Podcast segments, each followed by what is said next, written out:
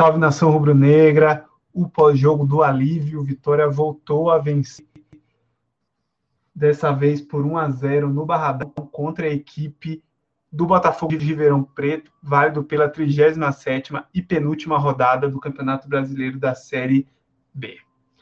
É, alívio porque com o resultado o nosso glorioso rubro-negro alcançou aí os tão desejados 45 pontos e se livrou matematicamente das chances de rebaixamento, né?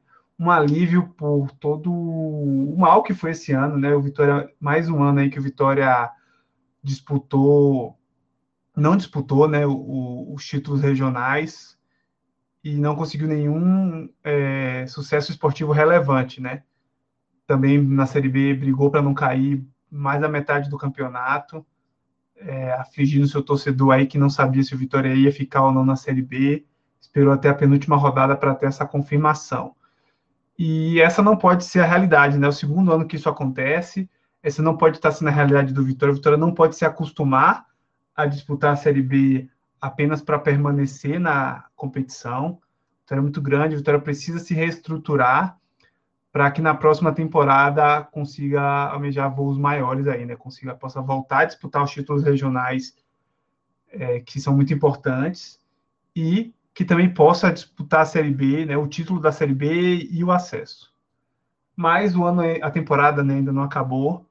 O Vitória tem mais um último compromisso pela Série B. Vai ser contra a equipe do Brasil de Pelotas lá no Rio Grande do Sul sexta-feira, às 21h30. Então, esse é o pós-jogo do Alívio, mas a gente ainda vai ter mais um aí, pós-jogo da Série B. Fala, Nação Rubro-Negra. Estamos aqui para comentar o jogo da permanência do Vitória, né? o dia do Fico.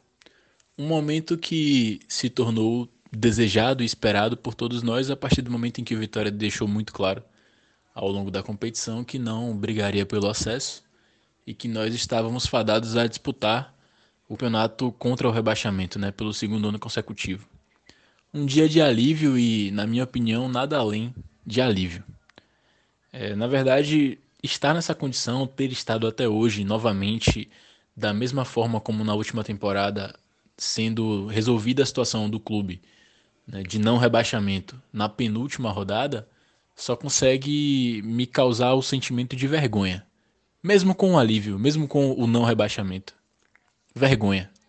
A mesma vergonha, guardadas as proporções que eu senti lá em 2017, quando o Vitória não teve forças para escapar do rebaixamento e perdeu de virada para o Flamengo dentro de casa com um gol de pênalti que o nosso volante meteu a mão na bola.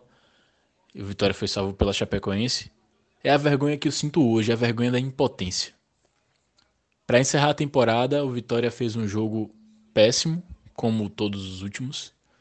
Mesmo onde venceu, que foi o caso, dessa partida da última vitória não apresentou qualquer organização, qualquer modelo de jogo que nos empolgasse, nos fizesse ter orgulho do nosso time, né? Na verdade, ninguém esperava isso do Vitória na penúltima rodada, é bem verdade, já não esperávamos há bastante tempo. Mais um jogo chato, onde o Vitória venceu com um gol de um gol contra, né? O, o, perfil do Vitória no Twitter atribui o gol a Eduardo, mas a gente viu ali que ela desviou por último na direção do gol pelo zagueiro da, do Botafogo de São Paulo, um time rebaixado que até jogou duro, né? Endureceu o, o, o jogo para o Vitória. O Vitória só conseguiu marcar o gol no segundo tempo. Depois do gol é bem verdade que nada além aconteceu. Para mim, o jogo acabou mesmo quando, por volta dos 35 minutos, entraram ao mesmo tempo Gerson Magrão e Marcelinho. Aí eu vi que realmente era melhor dar atenção ao Big Brother e pegar uma cerveja na geladeira, a cerveja do alívio, porque não, não aconteceria mais nada ali naquele jogo. É, não vou pesar muito a crítica, a mais, mais do que já estou fazendo né? hoje. Um, alguns torcedores podem falar: não, vamos criticar amanhã, vamos deixar para amanhã o, a reclamação. Hoje é um dia feliz, é um dia de, de alívio, pelo menos.